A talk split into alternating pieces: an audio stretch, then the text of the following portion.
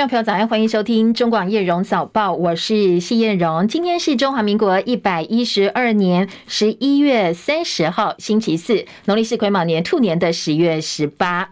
好，今天呃叶荣早报一开始照例要提供给大家天气提醒。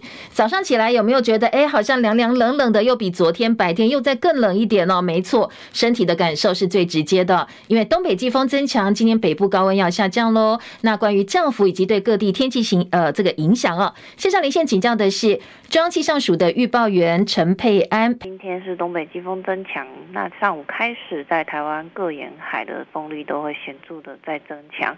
那到桃园至台南、恒春半岛沿海空旷地区以及各领岛将会有九到十级的强阵风，所以前往海边活动或海上作业也要注意安全。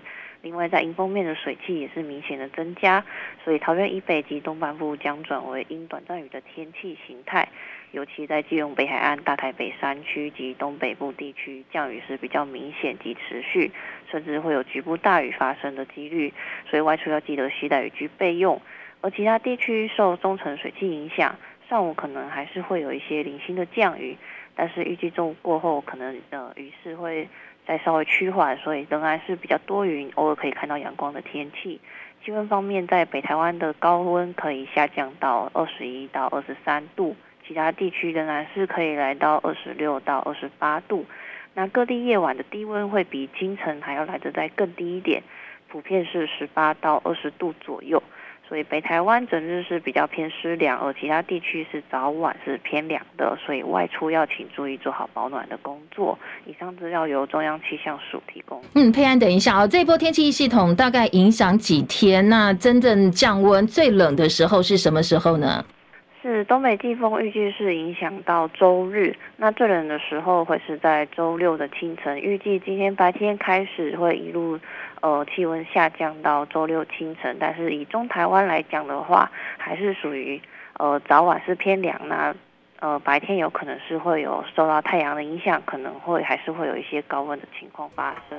好，所以日夜温差比较大一点哦。谢谢佩安提醒，也提醒大家啊，要特别留意，除了降温在北台湾，另外呢，中南部的日夜温差可能有十度左右哦。而且也提醒大家，星期六可能会是降温最明显的时候。目前我看到的高温预测大概只有十八、十九度，还没有定义是大陆冷气团。不过跟昨天回温的高温相比，这个落差还蛮大的。所以提醒大家。一定要留意温度变化哦。然后呢，这一波的天气系统会影响到星期天、星期六清晨最低温，到下星期一呢，到时候东北季风减弱，温度回升。不过星期二、下星期二东北季风又会再度增强了，所以呢，一天热一天冷哦，特别容易生病。提醒大家要特别留意气象署的最新天气提醒。好，财经市场今天最关注的重点之一哦，奥地利房地产巨头西格纳 （Signa） 申请破产。关于呃 Signa 陷入财务危机的传闻，先先前在市场已经流传了，不过在做呃想要拿到最新资金的尝试失败之后，Signa 正式宣布破产，因为它旗下拥有纽约克莱斯勒大厦等多个知名地标，所以呢破产之后成为欧洲房市目前的最大受害者。有没有骨牌效应哦？财经市场高度关注。刚才有提到最新房地产巨头破产的消息，好，这是奥地利房产巨头 Signa。那 Signa 破产之后呢，后续有没有可能会掀起骨牌效？效应，财经市场相当关注，因为根据摩根大通统计，Signa 总负债达到一百三十亿欧元，它拥有的资产价值大概两百七十亿欧元左右。多年来，Signa 从欧洲多家银行获得贷款跟融资，当然最主要是奥地利、德国跟瑞士，而这些国家的银行到底影响有多大，现在都还要再做进一步观察。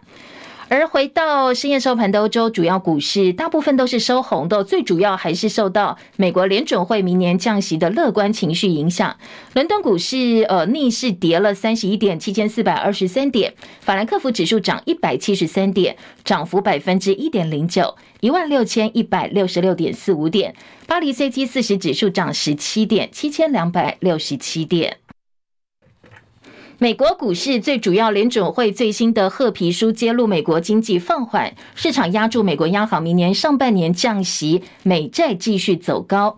联准会官员周三发布鹰鸽交错的讯号，所以市场有点观望。美股道琼收盘涨十三点，三万五千四百三十点；纳斯达克指数跌二十三点，一万四千两百五十八点；标普五百指数跌四点，四千五百五十点；费城半导体涨三十五点，三千七百五十三点。台积电 ADR 今天收盘是涨了百分之零点九二，现在呢股价来到九十八点八八美金。油价部分，市场关注石油输出国家组织跟结盟油国 OPEC、OPEC Plus、OPEC Plus 的会议，还有美国联准会的政策走向，油价走扬。纽约商品交易所西德州中级原油一月交割价上涨百分之一点九，每桶七十七点八六美元。伦敦北海布伦特原油一月交割价上涨百分之一点七，每桶八十三点一美金。股神巴菲特的战友查理·孟格过世哦，享耆寿九十九岁。波克夏海瑟威公告说，公司的副董事长孟格在家人陪伴之下过世，但是没有提供死因。孟格距离一百岁的生日剩下大概一个月的时间，没想到他已经过世了。巴菲特特别透过新闻稿表示，没有这个查理的启发、智慧跟参与，波克夏不可能达到今天的规模。另外，台北股市昨天收涨到一万七千三百四十一点二五点。香港的恒生指数昨天下午两点钟跌到一万七千三百零三点。好，这是台股加权指数收盘从一九九二年开始三十一年来第一次超越香港的恒生指数，相当具有历史意义。加上呃，昨天港股是大跌的，又跌了四百点，失守一万七千点大关。那回头来看，台北股市是收红的，收红二十九点，来到一万七千三百七十点之上。所以很多人说，台北股市跟香港股市是呈现黄金交叉了。台北股市收盘正式超越港股三十多年来首见。台湾经济真的有这么好吗？还是说股票已经过度反应，超越了经济实际的这个实体面？工商协进会理事长吴东亮昨天解读哦，他说对台湾整体经济是非常正面的指标，而且他认为这个影响不是短期的。经济好坏是相对性，而台股超越港股指标，代表至少在信心上，那市场上对台股的信心，对台湾的信心是超越香港市场，而且他非常乐观的说，明年应该会比今年更好。美国《纽约时报》举办交易路峰会，今天播放了蔡英文总统的预录访问。好，昨天总统特别面对记者询问两岸情势，他说呢，他认为现在中国大陆面临相当多内部的难题，所以不太可能清台，不会武力犯台。I think the Chinese uh, leadership at this juncture um, is overwhelmed by its internal challenges. And my thought is that perhaps uh, this is not a time for them to consider a major invasion of Taiwan. Because of the economic challenges in China right now? No, uh, largely because the internal economic and financial as well as uh, political uh, uh, challenges, but also uh, the international community has made it loud and clear that war is not an option. And peace and stability serves everybody's interest. 好，蔡总统说，确实，呃，我们现在面临一些军事胁迫啦，或灰色地带的冲突行动、网络攻击等等。那主持人哦，这一个交易路峰会，《纽约时报》交易路峰会创立者暨特约编辑肯索，他就追问说，习近平一再提到他统一台湾的意图，他说想要透过和平的方式，问蔡英文怎么看？那总统说，他认为中国领导阶层因为内部难题不知所措，所以现在不是中国考虑对台湾发动大规模入侵的时机，他认为目前中国应该是不会武力犯台的。今年七月，全球均温首次飙破摄氏十七度这个关键数字，最高飙到十七点二度。好，这是有记录以来最热的一天。全球碳排持续增加，圣婴现象发威，所以呢，联合国气候会议 COP 二十八今天在阿拉伯联合大公国的杜拜举行，将近有两百多国谈判代表要面对比热浪更棘手几百倍的难题，同时希望能够做出具体行动来挽救濒临成功、濒临破功的这个巴黎协定。稍早，峰会主席也在公开场合公开否认说，他利用机会帮阿联推动石油的交易，说各界对于他这些质疑是虚假跟不正确的。至于哈战争，现在消息人士说，哈马斯愿延长休战四天，释放更多的人质，来换取释放更多巴勒斯坦的囚犯。英国广播公司 BBC 则报道，以色列对被占领约旦河西岸的杰宁市发动攻击，两名八岁跟十四岁的男孩被杀。好，这个杰宁长期以来一直是巴勒斯坦抵抗组织的中心。切海伦的报道。以色列和哈马斯停战进入第六天，谈判人员正寻求延长休战期限。英国广播公司 BBC 报道，以哈双方似乎都对进一步延长休战感到兴趣。以色列官员表示，正为恢复军事行动做准备。BBC 报道，以色列攻击约旦河西岸的杰宁市，有两名男孩被枪杀。以色列军方没有具体评论这两名男孩，但表示向以色列军队投掷爆炸装置的嫌疑人已经被实弹击中，还说针对那。难民营的突袭杀死了两名高级恐怖分子。据指出，针对杰宁难民营的行动，一名伊斯兰圣战高级指挥官被杀，还有十七人遭到逮捕。BBC 指出，加萨的战争加剧了西岸的紧张局势。以色列军队几乎每晚都对约旦河西岸发动攻击。以色列的飞弹、手榴弹和爆炸物对杰宁造成大面积破坏，有房屋被摧毁或是倒塌。巴勒斯坦自治政府表示，两名男孩是被以色列军方杀害。联合国表示，十月七号以来，以色列军队在被占领的约旦河西岸已经杀害了五十多名儿童。记者戚海伦报道。好，现在卡达还在居中斡旋呢，寻求以哈能够长期停火。美国国务卿布林肯说，未来几天他会访问以色列，努力延长加萨走廊休战的时间。哈马斯邀请全球首富马斯克访问加萨，但是马斯克拒绝了，理由是现在那边似乎有点危险。乌克兰的官方证实，乌国情报总局的局长的太太疑似被下毒，因为他的体内验出了重金属，送医治疗之后症状缓解。那除了他之外，还有几个情报总局的人员也出现类似的症状，但是现在还不知道下毒的黑手到底是谁。现在呢，乌克兰跟西方国家的官员都怀疑说，哎，可能是俄罗斯做的，把毒放在食物里头，所以呢，乌克兰情报总局局长的太太才会中毒。立陶宛同意在首都维尔纽斯设立台湾代表处，激怒了中国大陆施加制裁，多项产品呢被大陆拒于门外，对中国大陆的出口几乎是归零了。香港南华早报昨天报道说，二零二一年，立陶宛政府允许台湾设立驻立陶宛台湾代表处而被制裁。那时隔两年之后呢？立陶宛的外长兰斯伯吉斯表示，中方已经解除了大部分的制裁措施，双方已经呃在经过多次的磋商之后达成和解，而台湾代表处不在立陶宛跟北京讨论的事项议题范围之内。美军有一架搭载六人的鱼鹰机在日本鹿儿岛县外海失事，已经知道有一个人死亡，而鱼鹰机的安全记录向来不是很好，事故频传，被戏称是“寡妇制造机”。好，这是鱼鹰在日本发生的第一起事故，死亡事故。驻美代表肖美琴日前请辞，出任民进党总统参选人赖清德的副手，投入二零二四总统大选。总统府晚间发布新闻稿证实说，蔡总统已经正式任命驻欧盟兼驻比利时代表于大雷担任驻美代表，另外外交部政次李纯呢担任驻欧盟兼比利时代表。于大雷过去当过外交部常次拉丁美洲跟加勒比海司的司长，曾经驻巴拉圭大使，也曾经派驻过瑞士日内瓦、萨尔瓦多，还有美国的纽约等管处。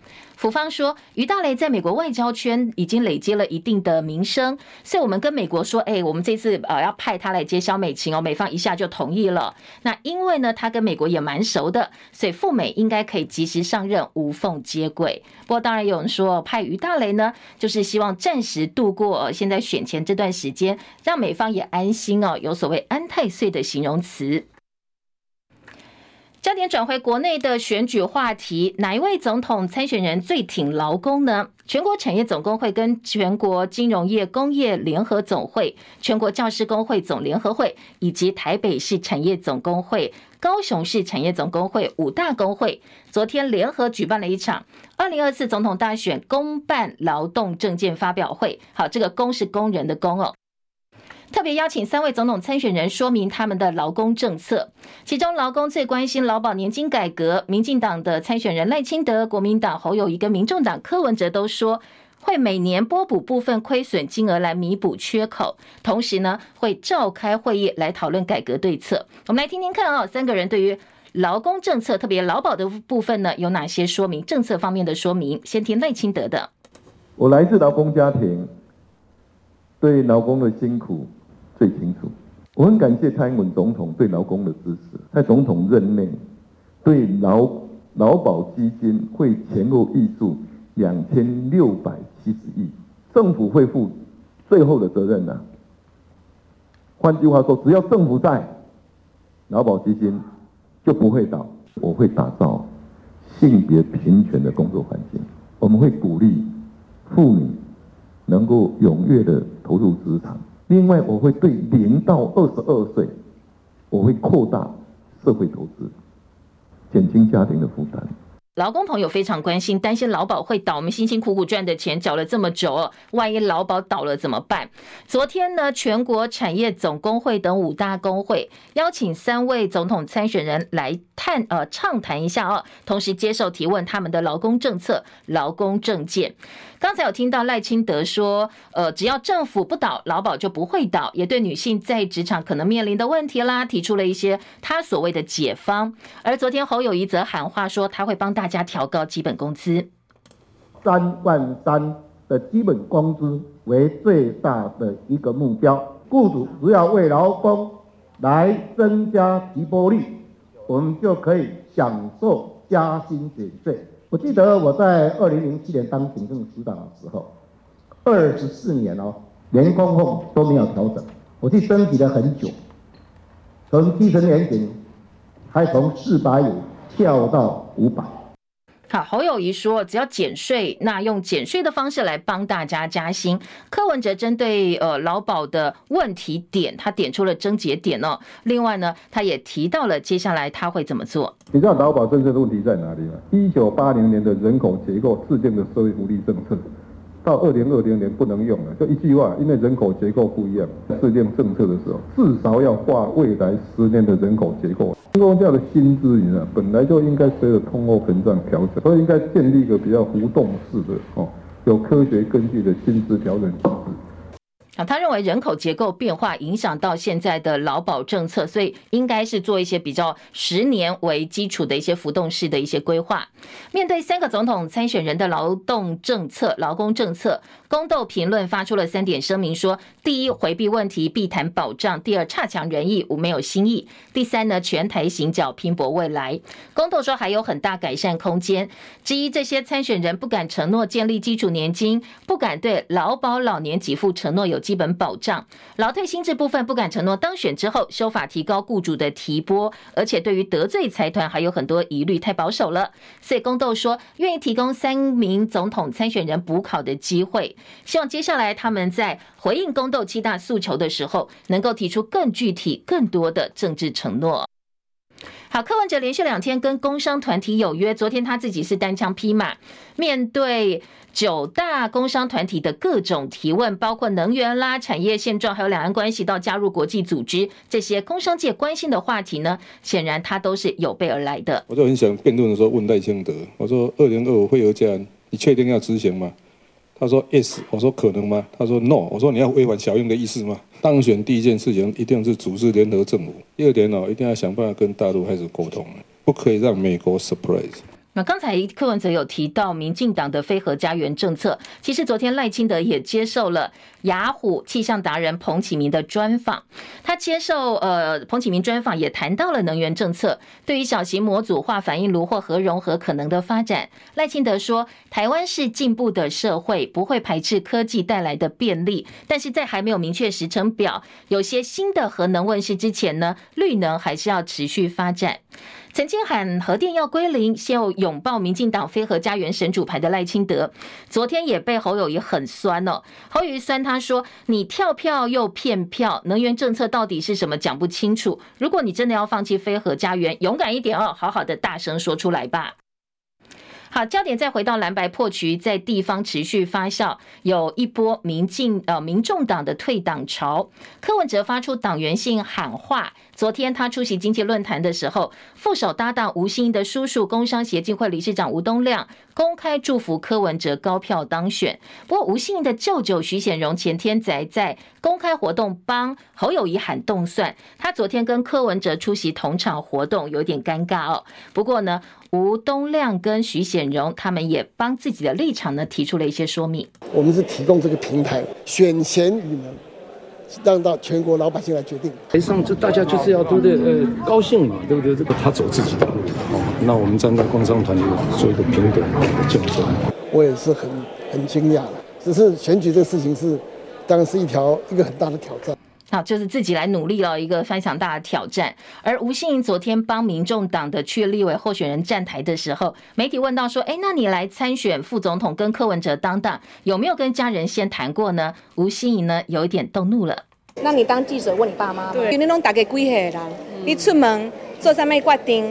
每个成年人都要自己对做自己的事情做呃负责任。你是这样子是在剥削女权吗？因为是说是父权社会都要要问 要问男人问先生问父亲才能做女生才能做决定吗？好，他说你当记者问过你爸妈吗？那我们自己做决定啊，不用由男人来做决定哦。另外，吴欣盈被质疑他有美国国籍，外交部说已经收到中选会来函请求查证，所以我们会请外管呢，请当呃该国来帮忙查证，如果有结果就会告诉中选会。吴信昨天再度回应说，他多年前就已经放弃美国国籍了，并不是为了选举而放弃。好，现在在民众党话题很多，因为呢，之前柯文哲副手传雅虎大中华董事兼总经理邹开廉，科进办发言人陈志汉昨天晚上在政论节目上说，国民党最高层曾经特别跟柯阵营的潜在副手接触，想要害柯文哲没有副手。好，这个最高层大家都把矛头指向国民党主席朱立伦，对此呢，陈志汉态度有点暧昧，他说大家可以猜猜看。蓝白合破局，国民党六位参选人叶元之在板桥闹区路口转角的竞选看板，因为先前早放上侯科配的合成照片，现在把柯文哲涂掉，改用手绘的方式画上赵少康，意外成为新闻话题。昨天赵少康亲自到现场去看一看，到底像不像？张伯仲的报道。赵少康车队抵达后，叶元之先向他解释这面看板改画的前后始末。透露此地现在几乎也成为新北耶诞城活动吸引民众就近前来打卡的一大地标。至于画的究竟和自己像不像？赵少康表示还好啦，还好，不完全像。昨天我有时候因为原来看草图有点像那个白先勇嘛，那很多年轻人不知道白先勇是谁的哦，啊，不知道台北人作家那是白先勇不得了了，对不对？嗯，所以好像网上热搜白先勇变成热搜的排名前几名了哈。大家很多年轻人要去看白先勇到底是何许人哈，所以你这个广告效果是不错哈。嗯，那我觉得可以了，反正就是意识到了就好了嘛。事实上，在赵少康抵达前，叶元之就先提到这位替赵少康画像执笔的人是一位七十五岁的国宝级电影海报画师，晴雨不定的天候下，直接在高空作业非常不容易。他先前听过有人说像白先勇、康弘或马西平，还有人说像柯文哲的妹妹柯美兰。随后在媒体的追问下，赵少康则先开玩笑说领带很像，但仔细再看，鼻子和嘴巴确实有几分神似。他说：“反正名字在上面，大家都知道是他就好。至于今天亲自到场监工，给不给过？”赵少康笑说：“这根本已经不是监工，而是过来验收。”被问到如果还可能修改，最希望能改哪里？赵少康想想之后直说：“头发可以再多一点。”中广记者张伯仲台北报道。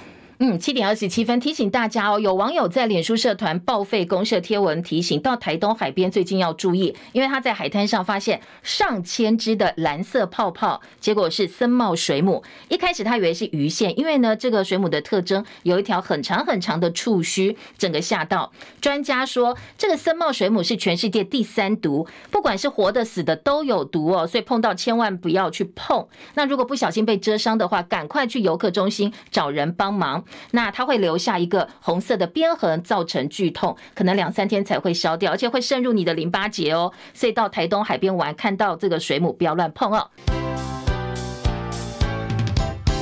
中广早报新闻。欢迎回到叶荣早报，我是谢叶荣。好，听早报读报前，叶荣还是要提醒大家，我们在 YouTube 频道直播，现在正在进行当中。周一到周五每天早上七点到八点，叶荣陪大家关心，呃，昨天深夜到今天清晨，还有昨天白天一整天呢，到底有哪些重点新闻？快速帮大家来整理一下哦，让大家及时消化、及时掌握。不过也要请好朋友们帮帮忙，我们在 YouTube 频道直播需要大家冲冲人气哦。现在在呃中广新闻网的 YouTube 频道直播正在进行当中，八点钟之前我们都会在这边，大家只要点进 YouTube 频道，不管透过 App、透过网页版，都可以看到呃叶荣在帮大家直播。那当然呃如果点进来之后，记得帮叶荣按赞、分享、订阅中广新闻频道，刷留言板，谢谢大家。我们新闻频道正在冲三十万的订阅，需要大家帮忙。那从下周一开始哦，七点到八点不只是中广新闻频道了，我们在中广流行网的广播频道，在中广流行网的 YouTube 频道，我们同步提供给大家，呃，另外一个平台的选择。当然，好朋友如果可以帮我两边按赞是最好的，因为两边都需要大家来充人气。那透过广播频道，呃，流行网的收讯是更好的，也希望大家多多收听。好，下周一中广新闻网跟流行网同步来直播，同步播送叶荣早报，好，提供给大家最新的讯息。再回头来关心今天早报的头版内页新闻焦点。好，今天头版头条，呃，新闻重点比较不聚焦哦。像嗯，联合报跟中国时报都可以看到这一则新闻是台北的医学中心哦，八家医学中心可能要洗牌了，因为相隔七年之后评鉴，现在台北慈济自己对外表示自曝说他们升级了。那他升级之后，当然会有一家被挤下来。可能被挤下来的是万方，所以今天的联合报把它放在头版头条，加上内页来报道。中国时报头版下半版面也有这一则新闻。最重要的是，医院升降级会影响到医院的收入荷包，因为他们在健保点数给付是不一样的。那为什么慈济要自己讲呢？那这个部分就比较黑幕了，比较像有一点点内幕消息。今天联合报在二版跟中国时报都有点到说，因为啊，他们很怕哦，现在我不赶快讲出来，到时候被做掉怎么办？就变成呃这些可能是私立医院上去了，所以呢，赶快先讲先讲先赢，先对外铺这样的消息。不过这并不是正式的官宣，不是官方的宣布哦，所以最后到底是不是真的慈济几下万方，这还要再看一看啊，我们的中央怎么来做宣布。但是联合报把这一则新闻放在头版头条。中国时报今天的头版头条则是飞完最后夜训，F 五一完美谢幕。好，这一则新闻呢，今天中时有头版的照片跟头版的文字报道。守护台湾超过四十七年，正式解除战备。而自由时报呢，今天也在头版中间版面有一则图文消息，告诉大家说，现在 F 五要功成身退了，永英接棒。好，这是两个报纸都处理了这一则新闻。自由时报今天头版头条就是驻美代表的人事案。自由时报头版大标说，外交人事新布局，于大雷驻美，李纯驻欧洲。当然，关于呃这个于大雷他接萧美琴，到底为什么美方会点头？他过去的资历啦，还有大家对他的评价。今天呢，自由时报在头版说，他娴熟台美议题，可以无缝接轨。那李纯呢，专长的是国际经贸，对于台湾跟欧洲之间的关系也有帮助。呃，另外在中时联合的看法就觉得说啊，过渡时期了，安太岁稍微让美国安心一下哦。这样一个人呢，是进可攻，退可守，相对来讲是比较安全的做法。财经报纸的头版，今天工商经济分别关心台北股汇市，像工商时报头版头条说，台股拼万八，有五大亮点放闪，法人看好资金回流，还有选举利多加持，年底行情渴望再攻一波。在选前，大家都期待的是选举行情，只要没有太大的一个波动或者是事件发生，希望台北股市能够再冲高。今天的《工商时报》把所谓的选前亮点五大亮点做了一个表格整理，包括了昨天收盘一万七千三百七十点，涨二十九点，超越了港股。然后呢，十一月到现在已经涨了一千三百六十九点，月涨点历史第八，有机会挑战历史第五。外资十一月以来买超两千三百二十点二七亿，史上第二高，直逼高峰。柜买指数收盘两百三十点八八点，收盘写下二十二个月来新高。还有上市柜市值合计合计呢六十点八六兆，今年以来的新高纪录。所以《工商时报》在头版很乐观的说：“哎，我们还有机会再冲一波行情。”《经济日报》看台币。呃，经济日报头版头条说，热钱狂涌，台币飙升，单日汇入十亿美金，汇价强弹二点一八角，短线上看三十一块钱。好，今天的经济日报告诉你，昨天的台币汇率呢，收盘狂升了二点一八角，三十一点二五兑换一美元，连三升，写下四个月来新高，短线有机会上攻三十一块钱。好，这是经济日报，经济也整理了主要亚洲货币昨天的升贬状况，一个小表格在头版。下半版面财经报纸呢，还包括联准会新鹰王暗示降息进了，鹰是老鹰的鹰，鹰派的鹰，说理事沃勒首度释出下调的风声，有信心通膨回到百分之二的目标。美国公债殖利率应声下滑。好，这则新闻，今天的工商时报说，联准会鹰派曲鸽，明年五月降息几率飙升。那最新的预测呢？今天在工商时报头版有小表格。经济展韧性软着陆在望，美国上修第三季 GDP 季增率百分之五点二，增幅写下二零二一年第四季以来的新高点。台北股市今天工商时报编栏还有个大赚百亿，国安基金是台股大赢家哦，他估计应该接下来通通都会获利了结。边栏重点，工商时报预告了二版版头身家大增，十三家金控有能力配息，云端巨头热战辉达变共主，还有呢加码低碳水泥，台银的营收转股，好心酸呐、啊！今年大家的年终恐怕会写下十年来新低，以及巴菲特战友蒙格九十九岁过世，好，这是工商时报的边栏重点。经济日报则预告黄金交叉，台股超越港股哦，在今天的。二版版头做了一个台湾跟香港股市的分析。好，刚才有提到年终哦，今年呢，一零四调查，人力银行最新调查，平均是一点零八个月，年终奖金写下十年来新低，几乎是人人有奖，大家都可以拿到年终奖金。不过金融金额是缩水的。明年的企业呢，百分之四十五预期可以帮大家加薪。今年年终奖金前三高跟前三低。好，金融业平均一点八三个月，半导体一点三八个月，银建业一点二三个月。那最低的是。呃，这个零点五九个月是住宿跟餐饮业，所以加起来全体平均是一点零八个月。好好消息是大家都有年终奖金估计了哦，但是坏消息是这个金额写下近年新低。再来就听今年早报头版的大标题跟内文了。中国时报今天头版头告诉大家，因应新购 F 十六 V 战机日后接装成军，进驻台东志航基地。国防部核定志航基地所属第七飞行训练联队十二月改编。编为第七战术战斗机联队来专责作战任务。本来的飞训由冈山空军官校编成飞行训练指挥部，所以总统十二月一号会主持成军典礼，教阅官校的飞训成果。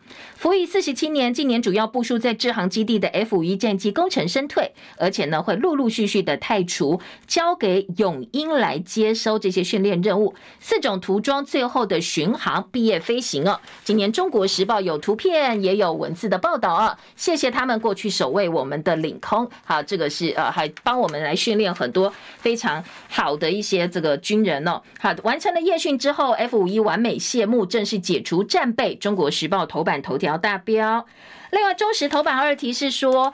呃，医院评鉴台北区的八强赛恐怕会出现降级第一例，外传慈济几下万方升格为医学中心，你知道吗？国内的医学中心哦，包括台大，包括长庚，有十九家。卫福部每四年会进行评鉴，后来因为疫情嘛，新冠疫情停摆了三年之后，隔了七年，今年恢复办理，要打算增加一家医学中心，十二月中旬公布结果。昨天先传出台北慈济医院挤下万方晋升医学中心，这也是进行医院评鉴三十多年来第一次有医学中心被降级、被挤掉，所以医界讨论相当多。不过昨天卫福部长王必胜说啊，这个东西还没有定案了哦，大家等一等，等我们正式的宣布。好，这是中国时报的报道，重点放在说，呃，这个有医院第一次医学中心被挤下来了，改由另外一家医院上去。那今天在联合报的报道头版头头条呢，则说好，现在重新洗牌是慈济自己告诉大家，它升级了。联合报跟中国时报都有告诉你这件事情的重点在哪里哦。说医院的升降级最主要影响是荷包。分成分流轻症、重症、急症患者，现在医疗院所分成医学中心、区域医院、地区医院，还有基层的诊所。那部分负担是有差的。经过转诊，西医门诊一百七跟一百块钱的差别，那没有转诊四百二跟两百四哦。健保给付也不一样，那医学中心上线家数，台北八家，东区一家，高平三家，北区两家，中区四家，还有南区两家，所以各地的编派，我们医学中心不一样。那今天《中国时报》告诉你，医院给付的差额有多少？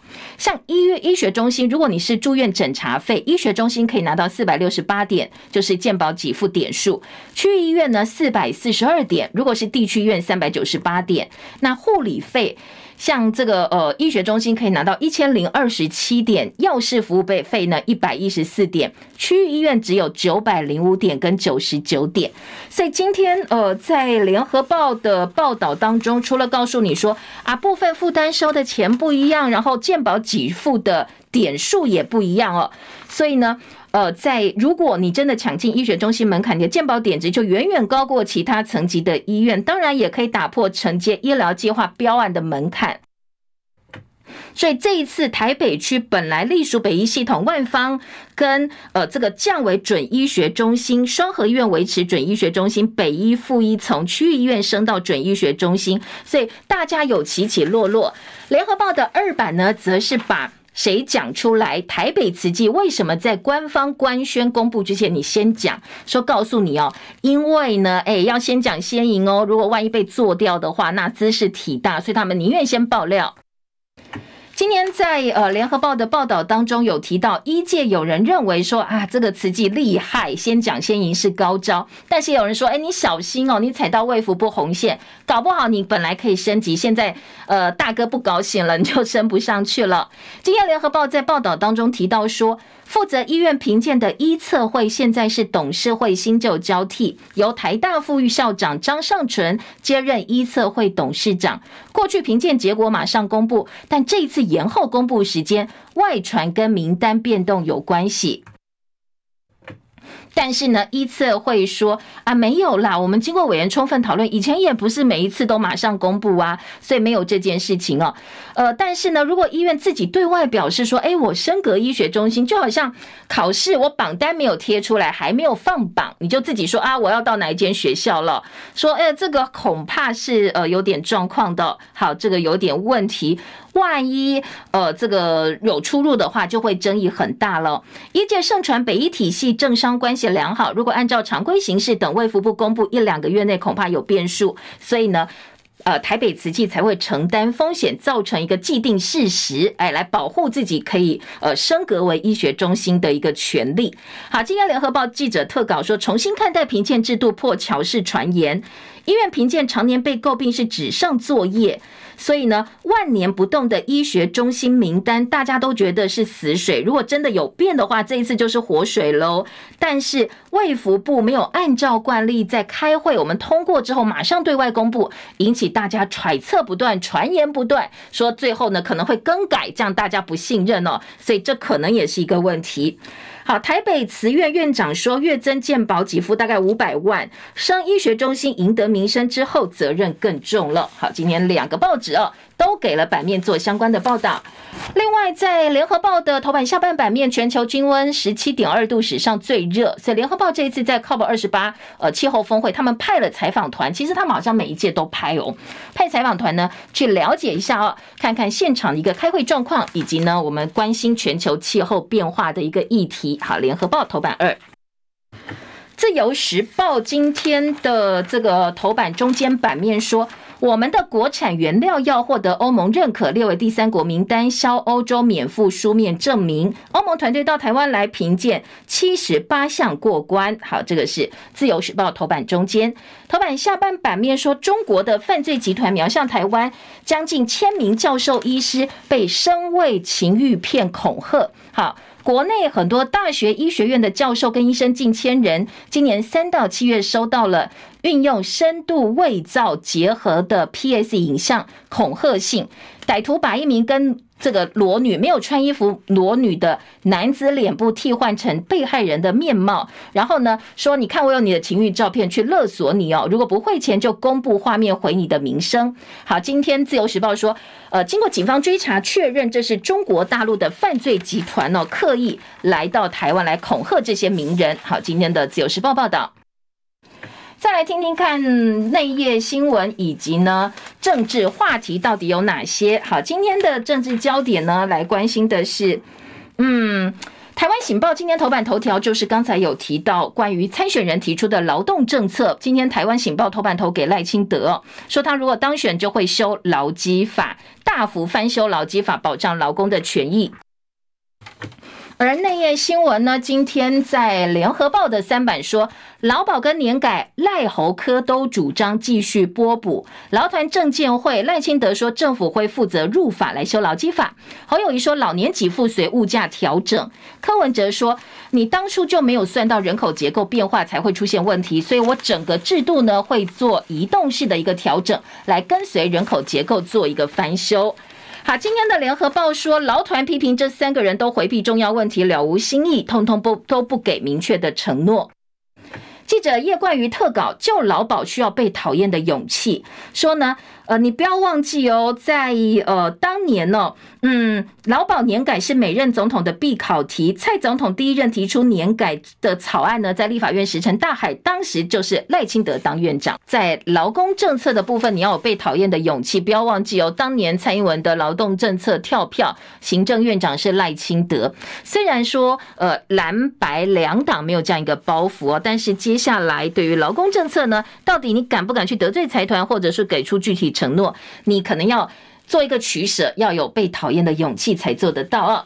好，当然绿这个绿营执政这么多年没有做，赖清德现在又开支票，也是早报二质疑的重点之一。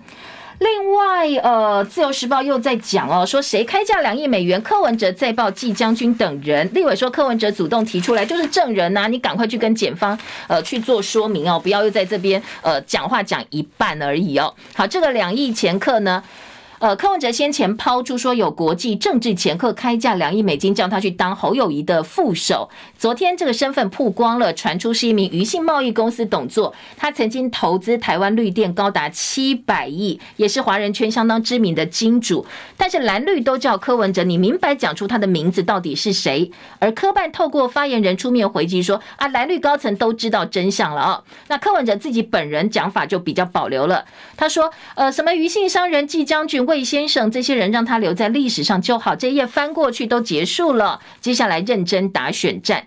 不过妙的就是哦，中投公司昨天下午透过国民党代发声明说，于金宝从来没有任职中投公司，资产处分也跟于金宝没有任何的业务往来，所以于金宝这三个字反而是呃中投的声明稿被曝光出来，所谓的鱼信贸易董座就是于金宝。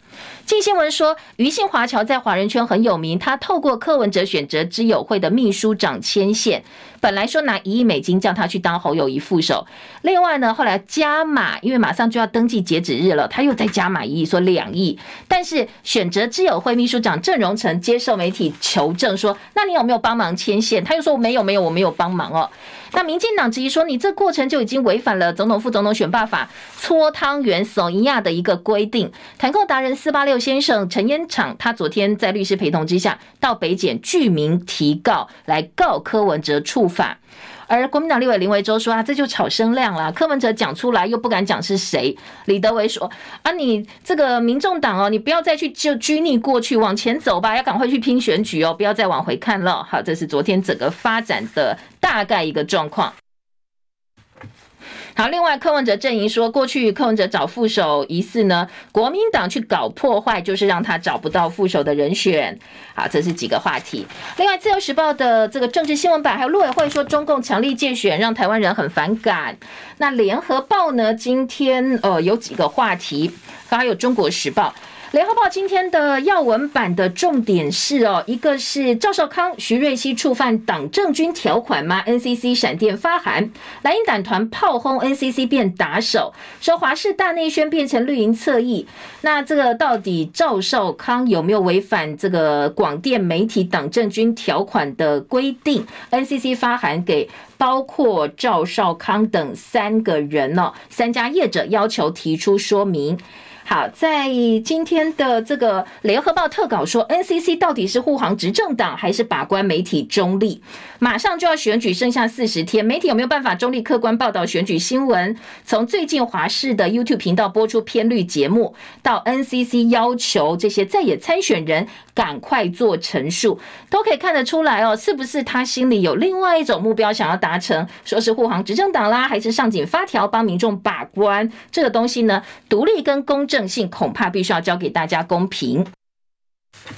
讲到赵少康，今天《中国时报》三版标题也是赵少康。赵少康现象发酵，大选的副手抢戏，主帅恩怨遭弃剧。台湾战猫就是萧美琴，政治金童赵少康，话题女王吴女王吴欣盈声量窜起，是否功高震主，有待进一步观察。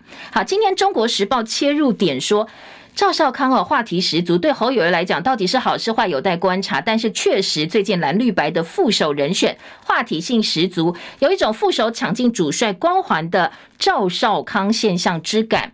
主帅之间的恩恩怨怨，大家看腻，不想再看下去了。而且呢，老实说，你要赏心悦目啦，或者是讲话这个口齿清晰，也不如这些副手。所以大家反而对于新登场的副手之战引发的话题更感兴趣。所以今天在呃这个《中国时报》说，副手终究是副手，还是要避免主副意味，功高震主。因为有网站统计说，这三个人副手声量，萧美琴正面声量最高，赵少康的呃这个声量呢，确实有带动话题的能力，但是恐怕如果处理不好，担心会一发不可收拾哦。这个东西呢，可能好坏还要再做进一步观察才知道。蓝绿白谁最美？赖萧配略胜一筹。这个美不是漂亮，是说跟老美的关系谁最好？因为呢，萧美琴的美国色彩更浓厚。她不但曾经有美国国籍，甚至呢当过驻美代表，才刚刚卸任。赵少康的小孩在美国出生，也是美国人的爸爸。吴欣盈出生在美国，在美国求学，被质疑放没有放弃美国籍，所以呢，三个人跟美国的关系一些牵连。今天《中国时报》也做了部分的一个呃这个描述哦。好，赖清德说，欧盟列核能是绿电，不排斥新科技。侯友宜酸他的能源政策一再发夹弯骗选票，弊案频传绿能政策变成绿金了。而谁开价两亿？中国时报说，呃，柯文哲像挤牙膏一样，所以赵少康呛他说：“你不要跟黄树光一样哦，讲话都讲一半。”说呢，有立委为了蝇头小利，常常去烦他，搞得大家猜来猜去。好，至于大雷驻美，今天的联合报说是安泰岁求平安，预留空间给新政府。再来听到的是中国时报今天的二版木马屠城。好，这个绿绿营护航木马屠绿呃木马屠城说，蓝营说是转移焦点。好，两岸政策呢，在赖清德被翻说过去两岸直航的时候。赖清德形容是木马屠城，但是赖办说，哎，赖清德没有讲过这句话哦，说是断章取义。但是国民党参选人侯友宜竞选办公室的发言人吴亮贤痛批赖清德，你自己说过的话，你现在不敢承认，到底是忘记还是害怕想起来哦？所以他把过去二零零八年两篇报道拿出来去打脸他，凡走过必留下痕迹。那卖芒果干陷青年于不义，那接下来呢，恐怕哦，自己说过的话，自己通通都要。要埋单，自己要做负责的。今天自由时报说，三十五吨的六氟化铀核燃料明年会运到英国。一九八零年代向美国、法国买，因为跟政策停顿，所以呢，显摆到现在。预定明年底前，这些核燃料要通通送到英国去。联合报今天的社会版还有个话题哦。警方的监视系统暴露至大陆做的，现在军方全面清查。如果监视系统是大陆做，我们所有监视到的东西会不会被送中，送到中国去？说中科院招标高机敏的松山营区验收，贺建主机板竟然有大陆标签，而且其他的营区也有，营区异常全都录，恐怕会档案被看光光。但是中科院说这是厂商误植啦，我们确定没有用大陆的元件，大家不要担心。好，另外呃，今天的联合报说禽流感恐怕会重演缺蛋，农业部提醒哦，现在云林已经扑杀一点五万只蛋鸡了，如果缺蛋，可能会调降关税再进口鸡蛋。好，我们鸡蛋问题接下来会不会又重新回来哦？大家拭目以待，大家继续来关心。我们时间到了，谢谢您收看收听《用早报》，明天见喽，大家拜拜。